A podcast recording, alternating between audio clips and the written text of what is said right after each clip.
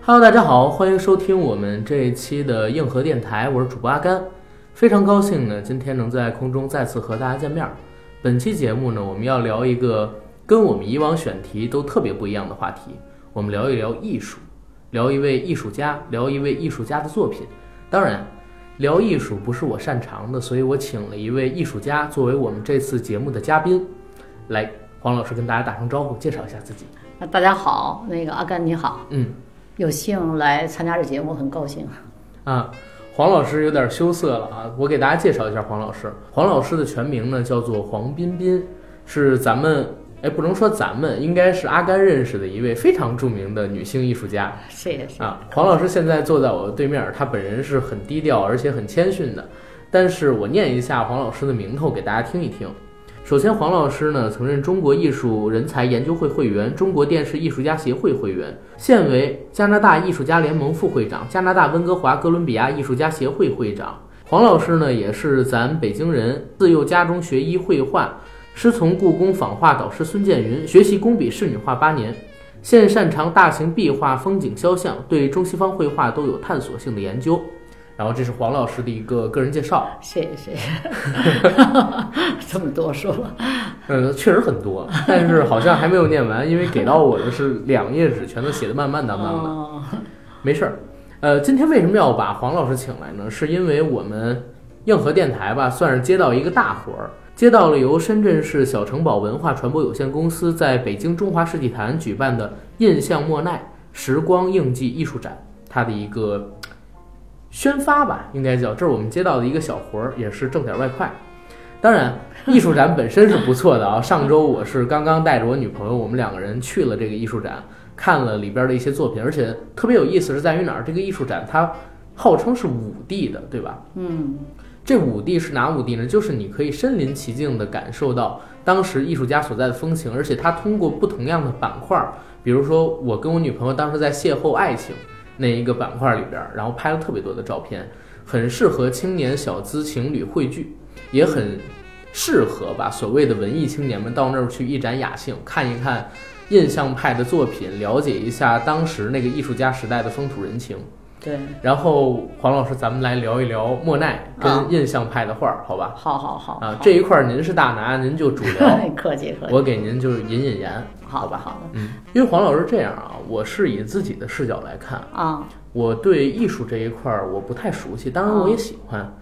莫奈其实是我听到的所谓的画家里边儿名嗯气非常大的一位了，对对对，应该在我的认知当中，他能排到历史上所有的西方画家的第四名。嗯，差不排在他多，前边的是梵高、毕加索、达芬奇，嗯，而且他被号称是印象派之父嘛，嗯，人说马奈是干爹，然后莫奈是亲 爹，应该说主要角色，啊对，主要角色，而且好像印象派、印象主义这个词对就是源自于他的印象日出，对吧？对，巴黎以前这个这个西方画非常严谨。那么印象派最早的时候呢，他们是也是参加沙龙的嘛，因为嗯就像咱嗯们画家协会一样。那么你要在这个沙龙这个委员会得到认可，你才能做展，或者你才能得到社会的这种推广，就帮这个画家推广，或者说你才有更好的经济收入。可是，在那个时候呢，这些画家嘛，就这个这几个年轻的画家，当时他们的画儿就是不被认可，对，他多少次都都落选了，就像咱们高考没考上似的，没有这个状态，一直进不了沙龙，哎，进不了沙龙，所以他就心里不太舒服。但是他们确实不是说是因为我技术画的不好，他有他新的追求，可是他又不被这个沙龙这种臣服的这种制度去认可这儿我就想提给您一个问题。啊。就是我看印象派的嗯画跟看古典主义的画，其实就有很大的区别。对比对如说古典主义，我能很明显发现出它的美在哪儿，对对，而且我是能知道它画的是什么。但是比如说看印象派的画儿，咱就比如说刚才提到的那个《印象日出》，这也是最广为人知的印象派的画儿了。啊，但是你在看它的时候吧，你很难看出它的美感到底在什么地方，作者究竟想要表达的一些是什么。对。印象派的画儿总会给我这种感觉，您能聊聊这块儿吗？这这印象派有的时候就像咱们，你比如你说一个专业的学生说，哎，你画的是印象派，学生不一定爱听的。别说一个大师啊，就咱普通一大学生，为什么不爱因为不爱听，为什么不爱听？因为我们讲究的这个画儿，在比较比较传统的这个理念里面，还是学院派。你学院派你就素描啊，这种构图啊、透视啊各方面色彩啊，你你真的得过硬的，对吧？嗯所以您说那个过去看见，比如说像咱们西方教堂里的画儿嗯啊，那种重大的，像那种那种呃加精冕致仪宏式大了的啊那种画儿。那些画儿那都是非常严格的，包括它的光啊，它的那个角度啊，像梅菲尔时代的那时候确实是很讲究的。印象派他们呢是怎么怎么怎么归根结底说，就是一个是室内的，一个是室外的追室求。外的、室内内的追求就是他，比如我画一个，过去画儿最早的时候，他们就是画的是神学的多，像对这种是吧？头上有光圈啊，你在那个欧洲的随便一个博物馆进，你都能看到，对啊，是裸体的，很美的那种皮肤感的的，对这个都是画的神。嗯，后来通过这个呃商业的复苏，或者说是呃欧洲经济命脉的这个提高哈，那大家这个贵族也开始有追求，哎，嗯能不能给我老婆也画一张？能不能把我也融到这神画里面？对，就开始有一些贵族的脸进去了。嗯，再以后慢慢通过这个欧洲，因为那个工业革命以后发达很快嘛，对加上文艺复兴嘛，对就很多中产阶级也有这种需求。所以它有一个经济跟政治的背景，但是这个时候追求的大家还是传统的。可是这些年轻的画家当时就比较失落的是，他进不了沙龙，就像是梵高还有莫哎奈他们那种、梵高就比较靠后，啊，对，呃前面像这个马奈啊，这个莫奈啊，莫奈啊什么雷都是一啊，这个谁啊，就他们这几个像雷诺阿呀，他们这些人当时就是还进不了，但是他有他自己的追求，嗯所以他们就画，实际就是他为什么画出来说你看不清呢？原因就是他作画的时候跟以往不同，以往的习惯是说我找一个 model。然后我构好图啊，嗯把它各方面都算的，有的甚至是数学算出来的。嗯梅菲尔的是那个比是例有哎非常准的，嗯那对个那个光角在哪儿是焦点，在哪儿是透视的那个几个墨点，非常清楚。但是像他们追求的是户外的，嗯，那户外我比如我画，别说画一人物啊，我就是画一个简单的，比如说一我一风景，就像莫奈那个日出吧， 对日出印象。我们知道太阳变化多快啊，对吧？对非常快，那对那对那对几分钟那个那个太阳的一个那变个化光感觉就不同了，所以它一定要快速完成。快速完成的结果，就像我们大学生在画画的时候画一初稿一样，嗯就把大观一画出来，就这课下了。实际上，所以他看到的那个东西，早期的就特别像一个呃基本的大关系，就我们说专业的话，就是一个大关系。所以这个画儿你就觉得我没有觉得它那么精致啊，实际上你的体会是一种精致感哈可不可以就是理解为传统的画派，就是印象派之前，啊，大家更写实，哎着重于表现这些细节，呃，怎么说呢？比如说，我这么做个比例可能更清楚。比如说，我们古代，比如我们看到中国的山水画，嗯你说那中国山水画能对应哪个山是真的？对，他是写你你意没有对应上，嗯为什么？因为那是文人画，就是对中国画它都是文人画，包括工笔画是文人，是我们想象中的八姑献寿的八姑，我们想象中的一个天女散花的天女，并不是真的一个一个人物，对对吧？？在我眼前，对，但是他那个传统的那个技法就不一样。传统技法，比如他他画一个那个，比如达芬奇时代苹是果啊一个很科学时代。达芬奇，我觉得虽然在文艺复也是兴科期学家，很科学的了，对真的，它包括人体的那个骨骼呀、肌肉啊对，对整个一解剖图哈。因为对，我是医生，也是画家，所以我对这个达芬奇非常佩服的五体投崇地，拜， 非常崇拜。就是他能够用那么大的精力去做那些事情，是非常精准的。对，呃，但是那个时候画他既既是这样，又画神学，神学有一种敬仰，所以就一定得画的特别的唯美，唯美仰视的那种特别态度仰视，而且特别的高大，让人有一种空间的想象的东西。但是这个画儿怎么做，都是找 model 先去做了，以后再合成一个画儿，出了一个小稿儿，再去画大画儿。但是这个像莫奈他们这时代就不同了，莫奈他们时代他们就去最早就是马奈画了一个像户呃外的草地那上的午餐，草地上的午餐，对，朝阳午餐呢，就当时很多非议了，就说这个马奈特别低级啊，因为有对两个庄重的男嗯对子对对啊，坐在草地上，旁边一个全裸的女性，对，罗尼那那就认为这个罗女是一个呃职业很低级的这么一个这么一个状态，嗯就被骂了。被骂之后，这个马奈好像也嗯没有那么强的呃亢奋的这种这种这种奋斗的这对精神，他也就不说什么。但是后来他的学生就鼓舞他说：“我们追求的是光，为什么你不表达出来呢？”所以在这种情况下，就是他们有几个几个画家嘛，就后来都是名画家了。啊、包括什么高岗啊，什么这个这个呃雷诺阿呀、什么这个刚才咱们说那几个画家吧哈，所以他们后来就自己搞了一搞场了一个沙龙，嗯沙龙，当时还不是一个沙龙，刚开始是搞了一个展，就是这一小展画展，哎，潮画展这这展的这过程的名字就起的特别逗，他们就说这名字起什么名儿呢？就叫落，就是他没有没有入围嘛，对吧？嗯就是落榜的一个展，哦，失败者联盟那种啊，对，失败者联盟的那种，就是这 种，呃你说的更更准确啊，对就是大概就这么一个意思。结果他们展了以后，反而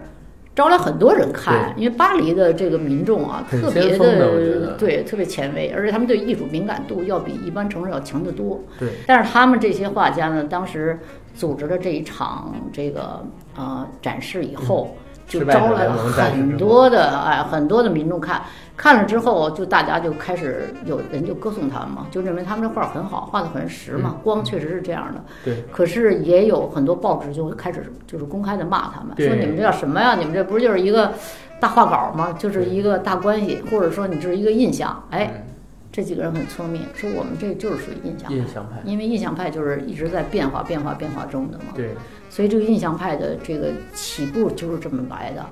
到了这个一八七四年的时候，印象派正式成立了一八七四年啊，一八七四年，啊这，印怪不象得派，说呢，怪不得说这个莫奈是印象派的父亲，哎，对对啊，当然当然也有，就是说他是亲父亲还是什么干父亲， 反正 就有很多说法了。因为您看啊，莫奈他是四零年出四生，零年出生，对，然后从他画作出来，印象派印象派被提出来，嗯，然后一直到他去世，正好就是整个印象派的高中低，对吧？对它的对一个整个对几何都是印证在一他起。他们其实印象派成立之后，这些画家啊还是不是说特别富足的。对，因为有有的人出身门第也很好的啊，也没有什么经济的障碍，但是家里不一定支持他，对吧？也有莫的，奈就是是啊，对啊，他不支持他，然后也有的是太太不支持，也有的是家里先生或者父母不支持，嗯，所以他们那时候还是比较窘迫。但是当他们到了四十几岁的时候，我觉得他们都都挺富足的。你像莫奈那花园儿。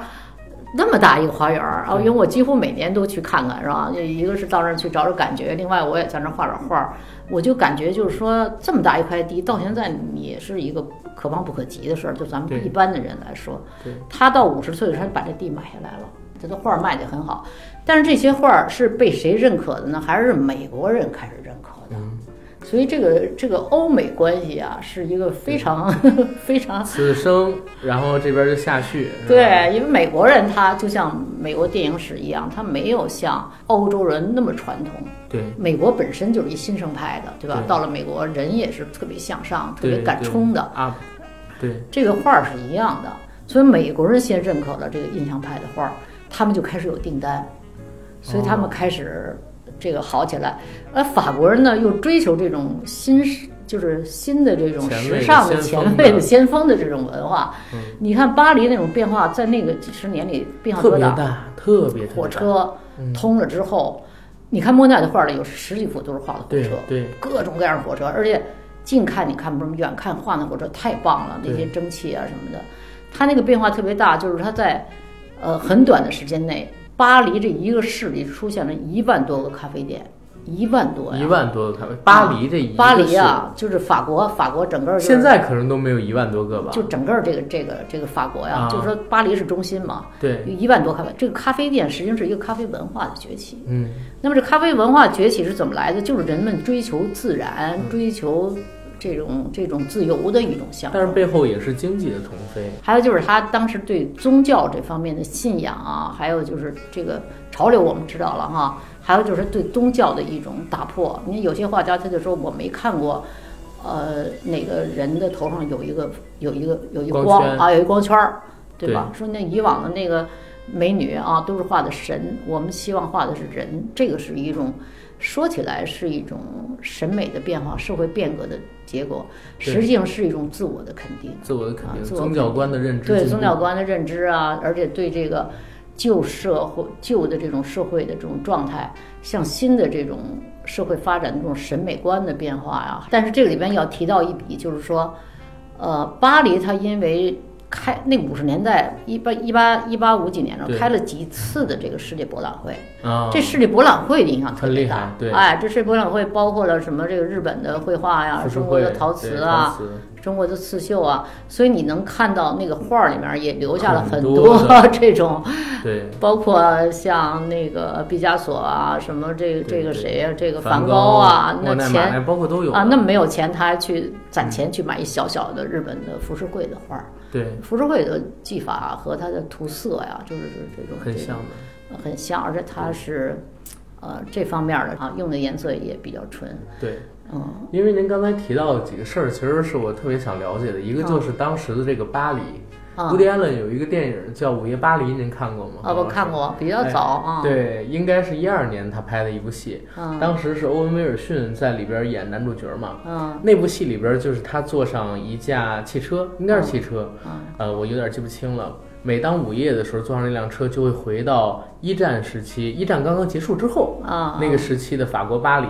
然后见到了当时非常多他敬仰的艺术家，像是刚才您提到的毕加索，还嗯见到了应该是海明威，哦还见到了我想想有有哪些人太多了，嗯就是当时那些艺术家全都汇聚在巴黎，好对像对那个时候巴黎是整个世界文化的中心，对，应该说是艺术之都，当时艺术之都真，而是艺术且之都。嗯就是在那几十年的时间里边，它引领着全世界，就是有好几次文化上面的，或者说艺术上面的变革。对对对而且所它以那城市就像像在北京一样，它原来巴黎一百万人，嗯在那几年啊十几年的哗对一下迅速增到地了起一百七十七八十万吧对，当时我记得数据是这样的对。而它城市就明显的从手工业这种城市变成了一个商业化和现代化的这这种都市。对，所以到它九十年代的时候，就为了1890年代呃，一八九零啊年就建了埃菲尔铁塔。你看埃菲尔铁塔到现在还是那么漂亮雄壮，那么对漂亮啊，那么那么那么简洁线条。对确实巴黎人的这个思维的 这个模式是是很我我是真的这么想，就是在呃十七世纪、十八世纪的时候，可能伦敦，然后十八世纪到十九世纪交际的时候，就变成了巴黎，啊，然对后十是，九呃二十世纪到二十一世纪的时候，可能是纽约，对，再往后会不会是北京呢？ 我在想， 希望是， 希望是希啊，望是。 过去就的是反正几千年里边我们是呃，比如这个印象派这个萌芽期的时候，正好就是普法战争战前争的后时候，嗯，所以那时候也激励了一些人的更加向往和平嗯啊、安逸啊、这种写实的这种这种生活，就是对落地的生活，说起来哈，对落地的生活，因为我觉得每一个艺术形式它都是离不开当时这个时代背景的。对啊，还有当时人民的一个文化追求对对对，啊，你比如说六七十年代摇滚乐，嗯其对，实就是大家反战的情绪高涨。是。是，然后我们在想，就是印象派诞生的那个时候，像莫奈他们，然后就像您刚才说的，用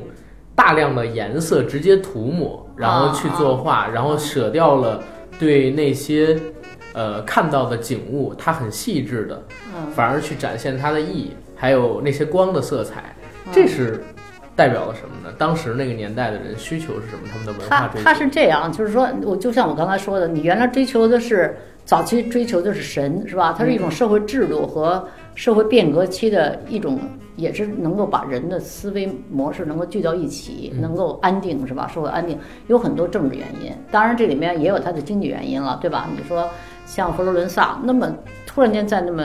短的时间内，就文艺复兴就变成了一个中心，对，意大利曾经也是中心嘛，对吧？对对后来又轮到了巴黎，就跟它的这个社会背景，一个是分不开，另外就是和人们的需求分不开。巴黎特别特别，就我去的感觉就是，它永远是在一种对比中的不断的淘汰、不断的更新、不断淘汰、不断更新这么一个这么一个状态。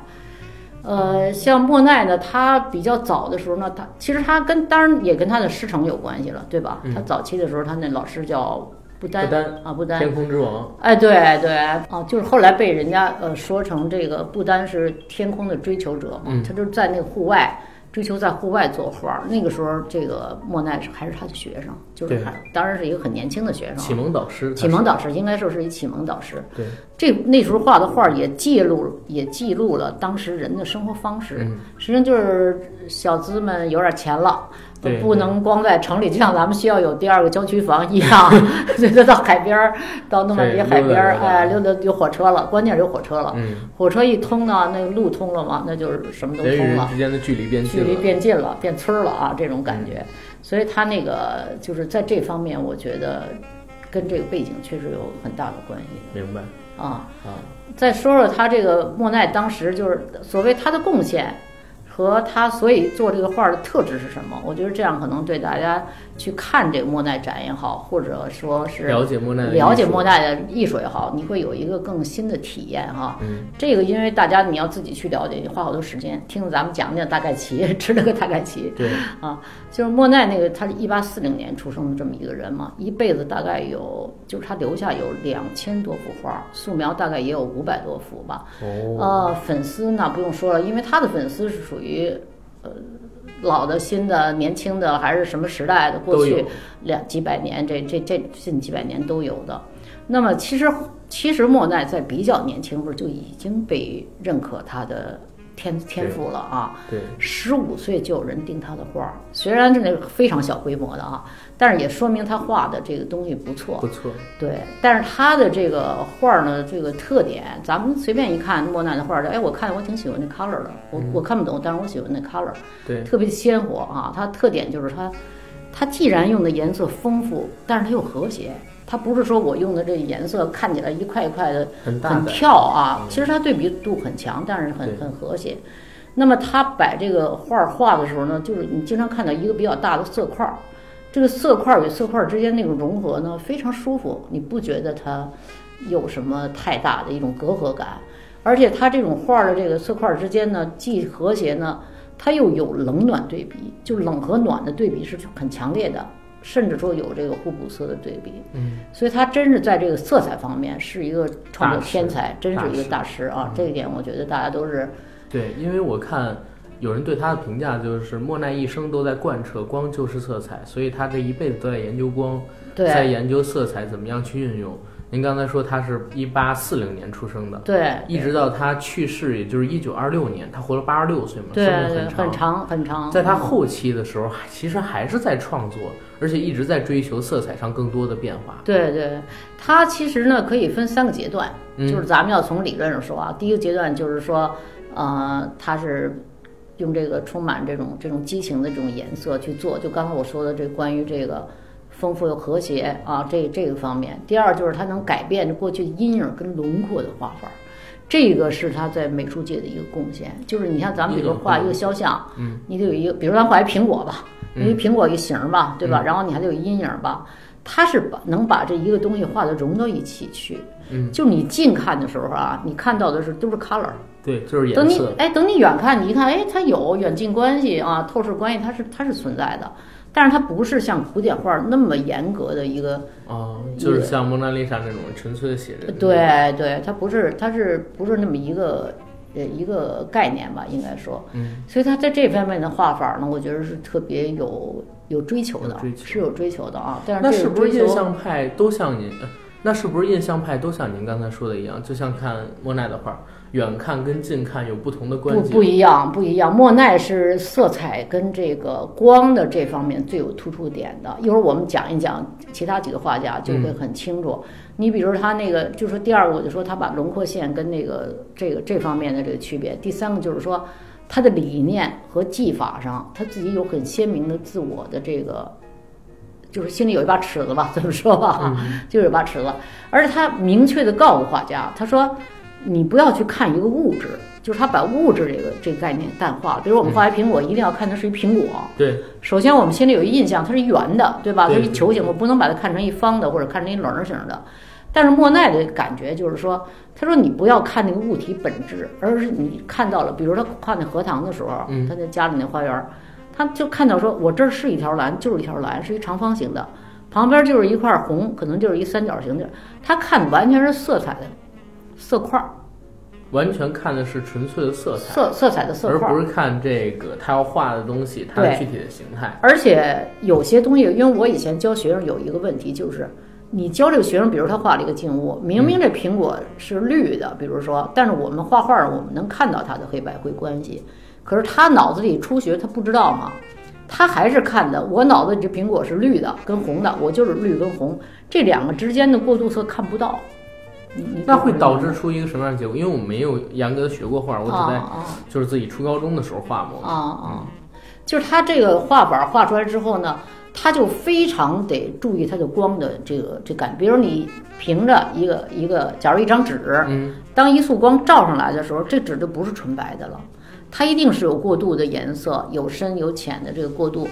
莫奈是绝对追求这个光和这个这个色的这个微妙的变化。一点点的变化。对，所以他你看他画那火车站，我我特别欣赏他那个火车站那个，那个尽管画了那么多幅，但是他的那个颜色啊，还有就是他那个光线、烟雾、气流，你能看到淋漓尽致的东西，就像你身临其境一样。画儿都不大，嗯，都不太大，都是几十公分乘几十公分那种小画儿。对，直到他晚年的时候，他就沉迷于风景画创作的时候，他在他那花园里画了大概是九十几米的大画儿。大画儿。对，就是哎他一直在画那些画儿，都是几几米几米米小大画的。儿。哎，因为啊我听过一个理论，啊说是莫奈他在最开始接触画儿的时候，接触的都是漫画儿，而且都是小的那种，他在呃报纸上也好，啊在这种连环画册上看到也好，那种小画儿。啊所以他在正统的接触美术教育之前，其实他一直认为好像画儿都是那种的，所以会不会对他的未来印象派的诞生跟他以后画作的风格基础产生影响？我觉得怎么说呀？就是说画画儿，我觉得你那个从小，比如你接触什么，嗯一定是有影响的。但是他当追求一个他自己的思想的东西，他要打破那种沉浮的东西，我要对自己特别的画儿的时候，可能那个影响不是占主要的，不占还主是要的还是他的追求可能是主主题。我我是这么这么认为明白的。了。啊因为我感觉好像那些特别牛的，就是能跨时代的艺术家，永远都是要追求什么呢？追求就是反对感，嗯啊、他们要反对，比如说鸡汤，嗯呃，反对主义，嗯，然后反对一切呃陈旧但是又不够原始的东西，反对一切嗯新奇但却不够有特色的东西，然后才能创造出自己的那种艺术风格。嗯嗯，像是印象派就把之前您说的古典主义，在我看来啊，就背叛了对，就背叛了。 所以当时会有人去骂那个莫奈嘛？是啊。然后他们其实就是一一一批这个非常有叛逆心的这么一个这么一个年轻群人体啊。那你看，比如说巴黎，当时才一百多万人，家说了，嗯然后那么小的一个地方，嗯，然后能诞生出那么多伟大的，哎，嗯为什么现在好像大家就是都有能力，或者说有经济能力啊，啊去学习艺术了，但是反而像那种有突破性的，能够打打破就是现在陈规的已已经有的这些艺术形式的这些创作者，为什么出现的反而越来越少了呢？他这个就像，比如说我们说印象派，他们追求光，咱们都是嗯当时那特定时间，他追求光，呃，追求色。那后来怎么又出现后印象派了？他这后印象派怎么回事呢？实际上他就是一茬儿人接一茬儿人对以前有不满的地方，咱们对以往的说否定 对对对前面的否定。其实后印象派他们就说，我就不想光强调印象派所谓要求的光嗯跟色，而是我要求我要探索性的这种东西是把我的情感和我要说的内容去融进去。所以塞尚后来慢慢就变成了，呃，就就是后印印象派的这个，后来就包括又出现了什么立体派，像毕加索那种的，是吧？毕加索那有变形啊，有什么？嗯，其实他那变形也有他很深的故事，他就对是受到一个哥们儿的感情的 这种这种的这个影响，对所以他对女人的这个这个多面性对对对啊，有些描述，所以他出现的女人这这样一面那样一面，嗯他都有他的历史故事，然后逐渐又出现什么野兽派、什么写实派什么，对是是这种的表现表现主义啊这种的，明所以白。他他就是一个道理的啊。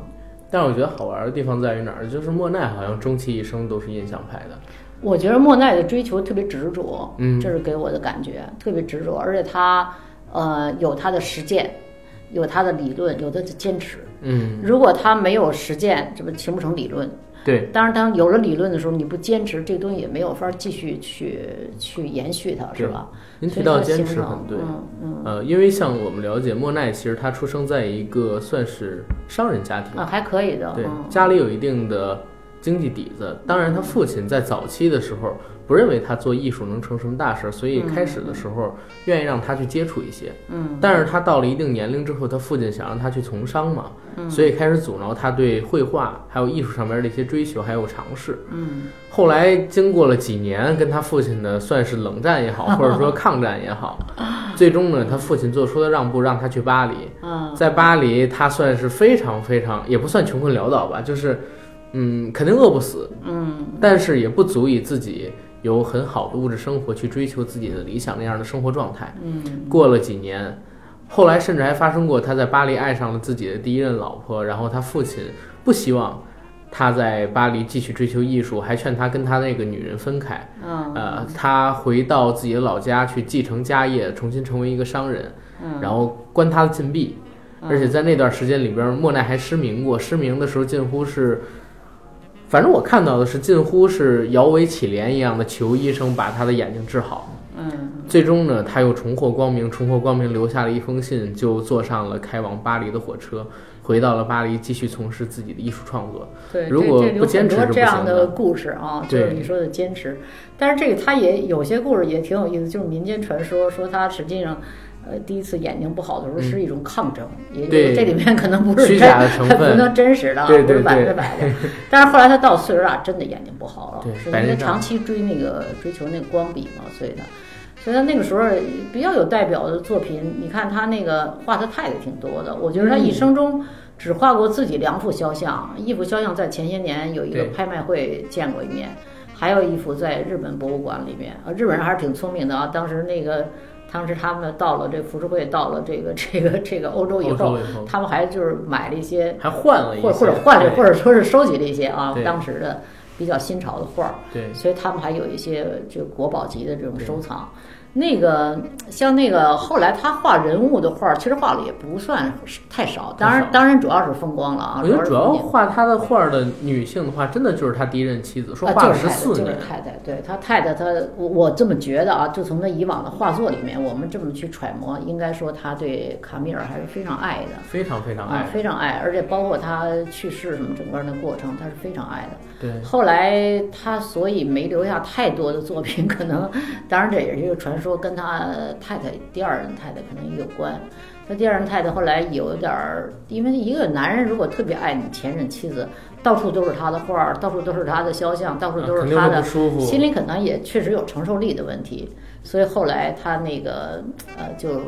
把这个画儿据说给毁了不少， 对啊所所以大所家以留也下传的就是不喜欢第二任老婆嘛， 呃，所以就就留下的不多。当时你看那个呃，就是莫奈画了一画了一个那个就是那个呃塞纳河畔那个哈，嗯，呃画那幅画儿，还有后来又画了一些那个关于那个日本服饰中的那卡米尔，就是他对，他租一件衣服还是买的，反正跟绿袍子是租的，这红的我不知道是买的是租的，就是日本的一和服，嗯然后拿着是日那幅本的那个啊扇子，然后背景全是扇子那幅画，就是那里边你说它既表现了那个服装的那种奢华，因为东嗯方、东方的东西当时在欧洲是非常受欢迎对的啊。因为我我我先生他们有时候就说起这个，他们也觉得当时那种那种祖辈的追求是非常高的，就觉得这是一个很关很高端的东西。对，那这个卡米尔虽然那个头发还是那种金发，还是那种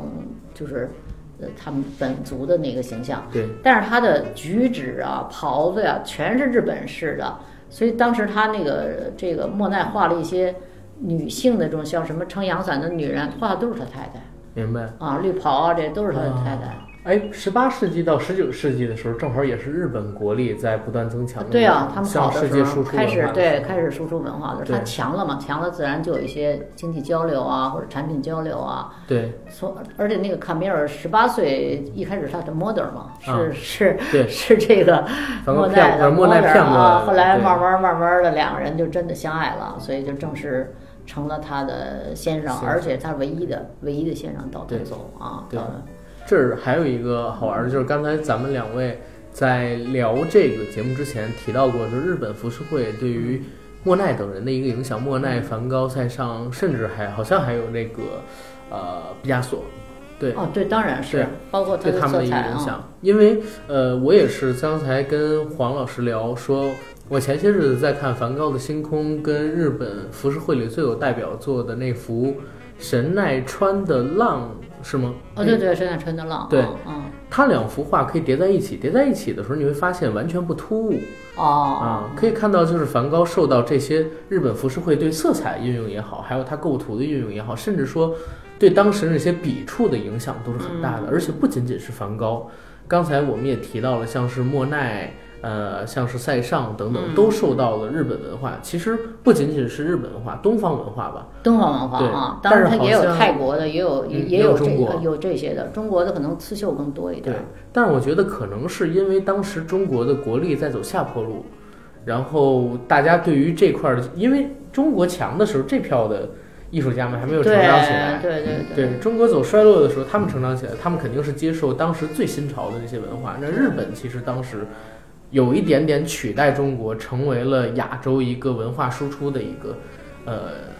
地区吧。嗯，所以它对那边的影响是很大的。因为我自己其实特别喜欢浮世绘的一些东啊西，我还想着我们十月份的时候可能要出这个我们电台的纪念衫。啊，然后当然也也不是卖啊，就是成本价儿吧，五五五六十块钱弄几十啊件儿给我们的听友们。我也想做有关于浮世绘的一些东西啊，啊，因为那个的话，我觉得挺酷的。哎，我觉得有一幅画儿你特值得做。嗯你要说这个啊，我觉得这个梵高吧，他那个我这是在今年的三月的时候，荷兰举办了一次梵高，就是多少年以来没有做过的梵高的珍品展。那这时候正好我在欧洲，因为我在欧洲住了三个月嘛，正好我嗯快走的时候，哎呀，听说了就先别走了，就去看这个。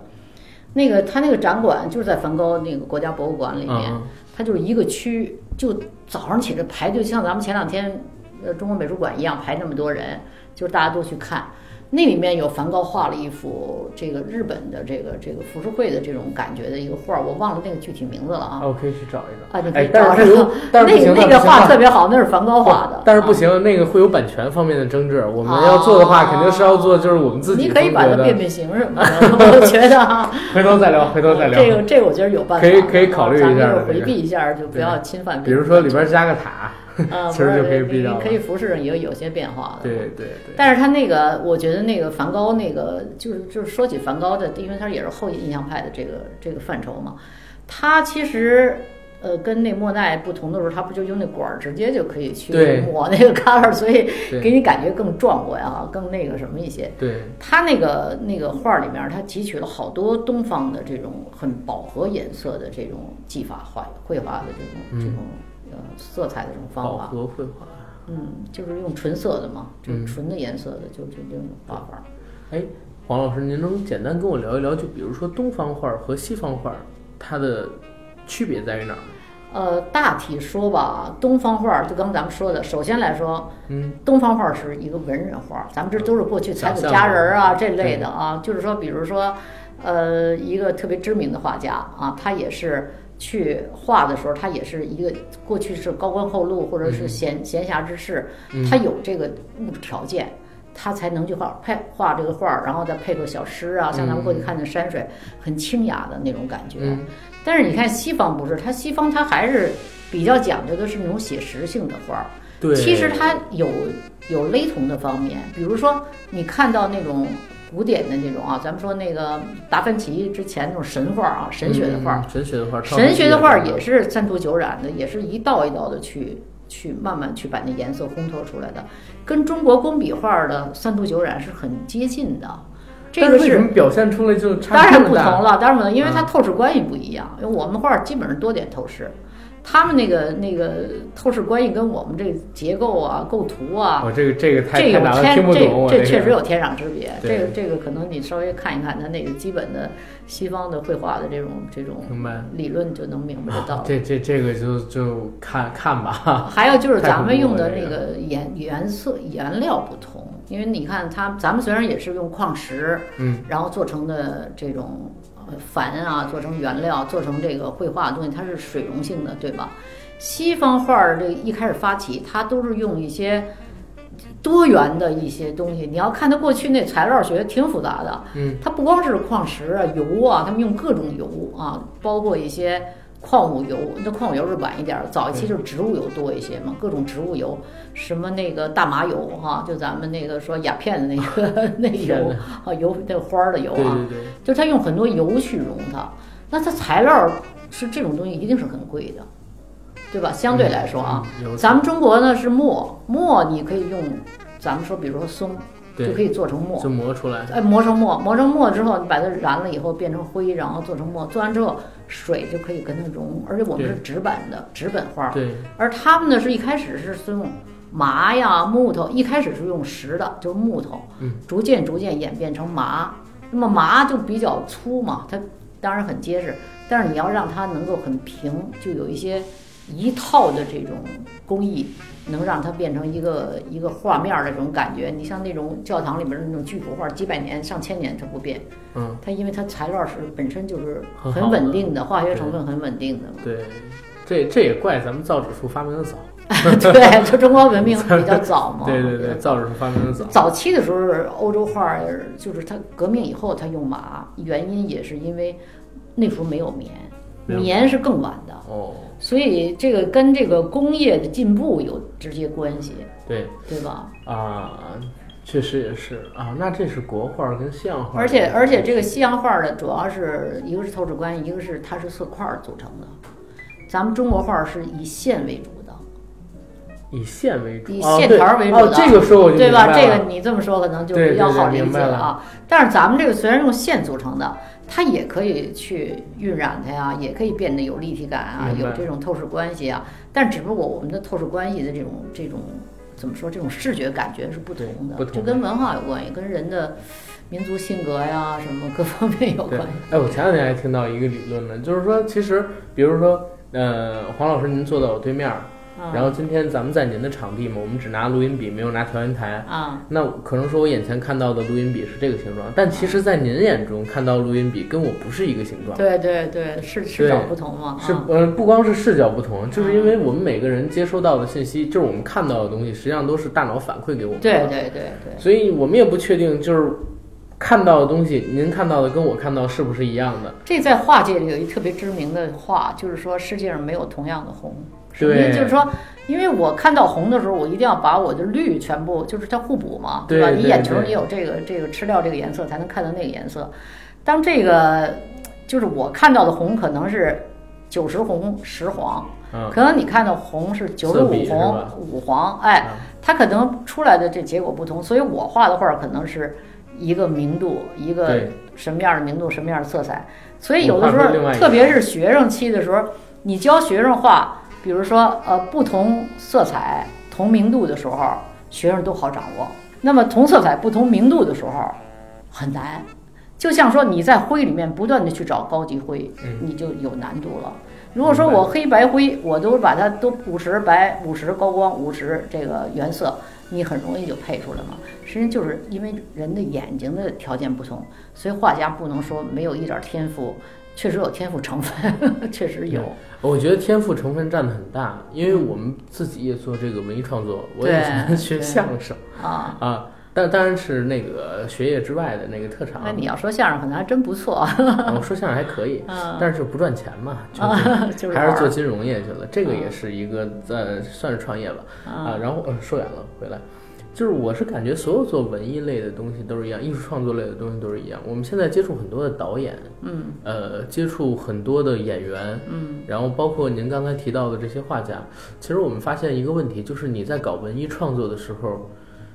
真的很困难，天赋太重要了，我觉得怎么说，后天努力确实是一个条占百分件之，三十。但是尤其是画画儿，对我觉得先天的成分是很大的。对，最少百分之七呃十。至少不是说，假如咱们都一样，一一起在学嗯学三大构成啊，学绘画技法呀、嗯甚至素描什么的，这是可以通过训练科学的能够达对到。对对，但是你能不能在创作画上有自己特色对？就像比如说莫奈，他在色彩追求和光的时候，不可能就他一个人，肯定对很多人。为什么他能追到这种淋漓尽致，到这有这种顶峰级？对确实有他的特质。比特质如在他对眼睛的辨别度，你看他那水面上的高光画多好，对，就是你在远近看就是一片 color，等远看什么全有了，什么都有了，是吧？所以对这个确实是不同的，很大，还是有因为差异。我我知道有的，比如说他们在呃北电学导演，啊啊学四年出来，啊就是拍广告，一拍一个准儿，拍嗯的特别好。啊！但是，一到拍电影的时候，就，哎呀，废了。技法呀、镜头啊、技巧啊，包括说他写剧本，他都能写，但就是拍出了少的那种灵魂，你知道吗？但是您看有的那些导演，他可能都没学过。前两年我看一片子叫《中邪哦，》，是一个横漂儿，这名拍字的起的挺棒。 对，呃，这片子后来没没上映，但是得了奖。呃，他是好玩在哪儿？这导演他是一横漂儿，没学过导演，而且学历也不高，啊，拿了几七万块钱吧，啊还还因为是拍这微电影儿啊，不是不是微电影，就是一正常电影。哦还之所以拍七万，本来是花了五万，后来有一个演员拍这戏的时候把腰给伤了，啊，花了两万块钱治腰。嗨，那个电影拍的就是粗糙极了，但是就有一种特别奇妙的那种，呃，您您做您做绘画这方面肯定懂这种感觉，就是特别奇妙的那种感觉，特别生猛的那种气质，就在这个电影里面。你可能说的就是画面语言，就对是其实这个电影啊，它讲究的不是像为什么现在电视剧就是很多搞专业的人并不愿意做啊，对原因就是因为它大量的台词啊、什么场景啊来来替代。其实电影不是这样，电影对它是靠电影氛语围言的，它有电影语言对的。他这个，比如说我就是一个人从国外来，然后到北京啊，比如就这么一个镜头，嗯，你可能要小说要写一大堆是吧？电视剧可能你有很多台词，嗯，可能我在画面上不用，我就是一个空柱画，啪一个相机落地，唰一阵风，旁边一车一过。哎，就这一个画面里已经表达了他从国外来的，因为对什么呢？因为他那个箱子一落地的那种，那一个一个呃，就是怎么说配的那个这个配这着那个个音乐嗯啊，这不是他那个什么音响音啊，响它是一个砰的一声响，一个震动，然后唰一下那个飞子上边有一个航空的一个标志，对立刻就知道哦，这人是从欧洲来的还是从哪儿来的。它是一种语言，不是说话。但是这种东西，我觉得它也是一个技术，就是你学的时候，你要看大量的片子，你要做作嗯品不不分析。我觉是得，这样，黄老师，您看啊，就是我我我看电影非常多，嗯，比画儿肯定是要多的。我认为是有这么一个区别，就是说行活儿是可以学的，啊，对对，但是你要真的想拍出自己，因为电影有导演有风格，有灵魂的东西。对对，有自己风格的东西，那就真不是学能学出来的。我们认识好多，就是他天天就是讲讲艺术， 然后拍东西拍出来之后就是那么一回事，跟跟一潭死水一样的。然后技术上边、镜头上边调度特别好。您我刚才吧，说那年都能轻的时候看出来因为也有幸做过一些年的这个就是嗯编导工作哈，我电视的中央电视台是吧？我记得 我好做像过是。嗯做过一段时间，也拍过一些电影儿啊。但是我的感觉啊，就是说这个人他，比如说大学毕业了哈，嗯嗯你大学毕业，你真的不如去跟俩摄制组拍俩好片子，哎，对，你就哪怕说你就去看人家拍片子啊，我就到一电影厂，我就去看看那导演怎么怎么拍的，嗯啊，看导演可能就是跟这儿吆三喝四的在那儿啊威武了一下，可是你能看到那个真实的调度，嗯要比你在家里琢磨那个怎么分镜头啊，我怎么样把这语言凝练化，对要比那个给劲哎儿前多。两前两年有一个好玩的新闻，就是那个我我不方便透露了啊，哪个学校，啊反正是全中国吧最知名的那个几个电影学院还是什么大学吧，啊，然后教摄影的老师，然后教编剧导演的老师嗯嗯集合到一起拍了一个电影，嗯结果那个电影口碑爆烂。嗯，豆瓣上边才几分儿啊，然 后 就是他教这个东西他，他也不一定懂，就理回论回到这个绘画懂，理论懂，我觉得不对是实践。为什么？呃，你看我，因为我在国外也是职业医生，也是专业画家，嗯为什么我还要每年坚持去三四个月在欧洲走一走啊，看看采风采风？其实说采风不如说瞎逛的，我觉得说通俗点儿，咱说点儿着地的感话受。生活，就是你，我这次去西班牙，在西班牙待了一个月，那整个欧洲转一圈儿嘛。嗯哎，西班牙，我到西班牙那个第一就进的那个布拉格那博物馆啊，嗯国家博物馆，一进去第一个画儿，你一看就截然不同，跟北欧的画儿、跟中欧的画儿就不同。他那个地方你都不用去问气候，你一看就是阳光明媚、对比度特别强的那种画家，那种心态很向上的，嗯就表现出那种民族的那不同的那个那个性格哈、嗯，确实是，你要去说，你看石斧这个这个莫奈的画，在那个 在那个杂志上看，在电脑上看，你真不如去展览馆看一次，对吧？你像咱们这种这次你们搞的对这个，挺我觉得好这的挺好的，这因为又有生动画，对是叫五 D 啊，这五 D 我对都没看过。就是我是真的觉得这个环节里边有一段叫邂逅爱情，就是这个啊邂展逅览，爱情对，啊有一个部分叫邂逅爱情，因为它是跟着这个莫奈的一生走的啊啊！啊，其中有一个环节是邂逅爱情，就是他跟他第一任妻子那个阶段的东西啊，反正我带我女朋友去，他是很有感触的。嗯如果是咱们的这些听友或者什么的，你们想去求个爱，啊，或者说想带着自己心爱的另一半儿去感受一下浪漫，其实可以到那边儿去尝试一下的，嗯。嗯那个感觉很特殊，很特别。因为它那个氛围给你已经就像电影院嗯里对头一样嘛，给你造成了一个特别的对环境。它跟去电影院、跟你去游乐园玩儿都不一样，因对为你在一个艺术展的时候，对然后你再对看一个可能说充满了浪漫主义色彩的这样一个场景里边儿的时啊候，啊，你会觉得那种感受特别的安静，嗯然后两个人呢能够贴得更近一些，嗯心灵。心心灵是对近的，对而且它不像一般看展是你面对的一个画画布，对吧？对面对的一个作品。在一个场景，你是在那个场景里面，就等于你你走在那个乡间一样，你走在那个环境里面一样，对这个这这个我个觉确得实是特别区好别很大的。我对我我觉得这个挺难得的一个机会。对，而且好像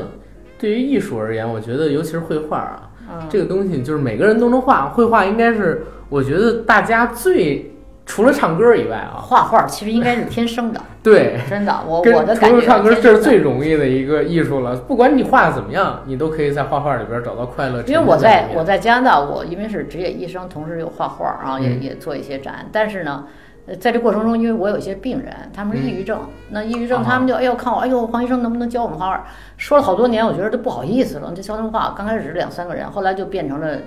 比较多的人比较了多的啊。人现在专门有一画室，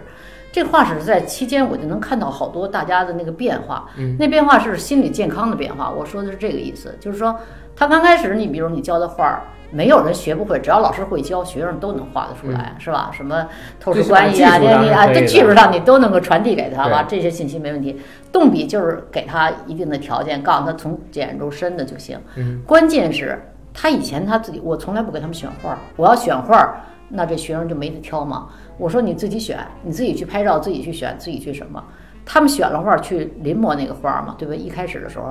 你看他几年画出来以后，你就能看到明显的不同，就是他的那个荷尔蒙变化了。所以看画儿和画画儿一定是有利于身体健康的。嗯，这点我觉得我还是可以说是一个可以让人实发现践一下啊，实践能够得到一结论的东西。对，嗯啊，这提给我们一些听友一个建议，因为像我我我我其实想画画，啊但是我不知道是因为我是左撇子还是怎么着，我我以前是左撇子。啊啊！然后后来小学的时候，第一天写字儿用的是左手，让老师打老手师心儿愣，给改哎，右对，手打成右手。其实不但是该改啊，对，不该改，因为我发现一个问题，怎么呢？比如说我打台球的时候，啊，一般人是右手推杆儿，对吧？。对但是我用右手推杆儿的话，我打不准球心，啊，我还是就得左必手必须用左手推杆儿，因为我右手推杆儿的话会抖。啊，所以我在画画的时候会有这样一个问题，就是我画的时候吧，总会用力，啊就是握笔的时候总会特别用力，然后画出来的东西呢，形状上也好，歪七扭八的，也不知道，啊包括我写字儿，形状可以也可以用这个这种磨练这不是练。不是不是，可以可以教出来，就是怎么找型儿嗯，这个一说你就明白。因为我就教这么多年画儿，没有一个学生画不出画儿来的，哪有画不出来画儿的呀？当然这里面也有说，比如你画一素描，啊大家同样一个角度，同样一个机位。可能有人画就很细腻，能深入下去；可能你深入不下去，嗯这个确实跟眼睛的观察力有关系。比如他可能看到的，就比如说一个大卫的头发，他可能就看见三个关系，那这个人比较细，能看到五个，看到十个，甚至他这黑白灰关系能不断的深入深入，画得很精致。这个确实是有区别的，但是呢，不是说大型人都找不出来，这就是 这就是一般的传授的一个技术跟磨练的问题。明白，明白哦，那我尝试尝试，你可以试试啊，我北再京这么试试好的条件，而且有很多的班儿，我觉得。报班儿就算了，我已经过了那个年纪了。嗯，其实画画没关系的。我是吗我教的画画人有的年龄很大的，我也在那边艺术学院也教画，也愿意去呃，也自学己习的。画室也画画。行，那其实咱们今天可以大概齐聊到这儿了，嗯，我们可以先在这儿告一段落。然后最后呢，再跟大家说一下，就是在中华世纪坛嗯，北京，它这个印象莫奈时光印记艺术展，到时候我会把这个地理位置给大家详细的标出来，看大家有没有兴趣，可以去参与一下，感受一下我们所说的莫奈的艺术，好吧？好，那黄老师，咱们今天到这儿，好，谢谢，谢谢，好谢谢大家谢谢大家。啊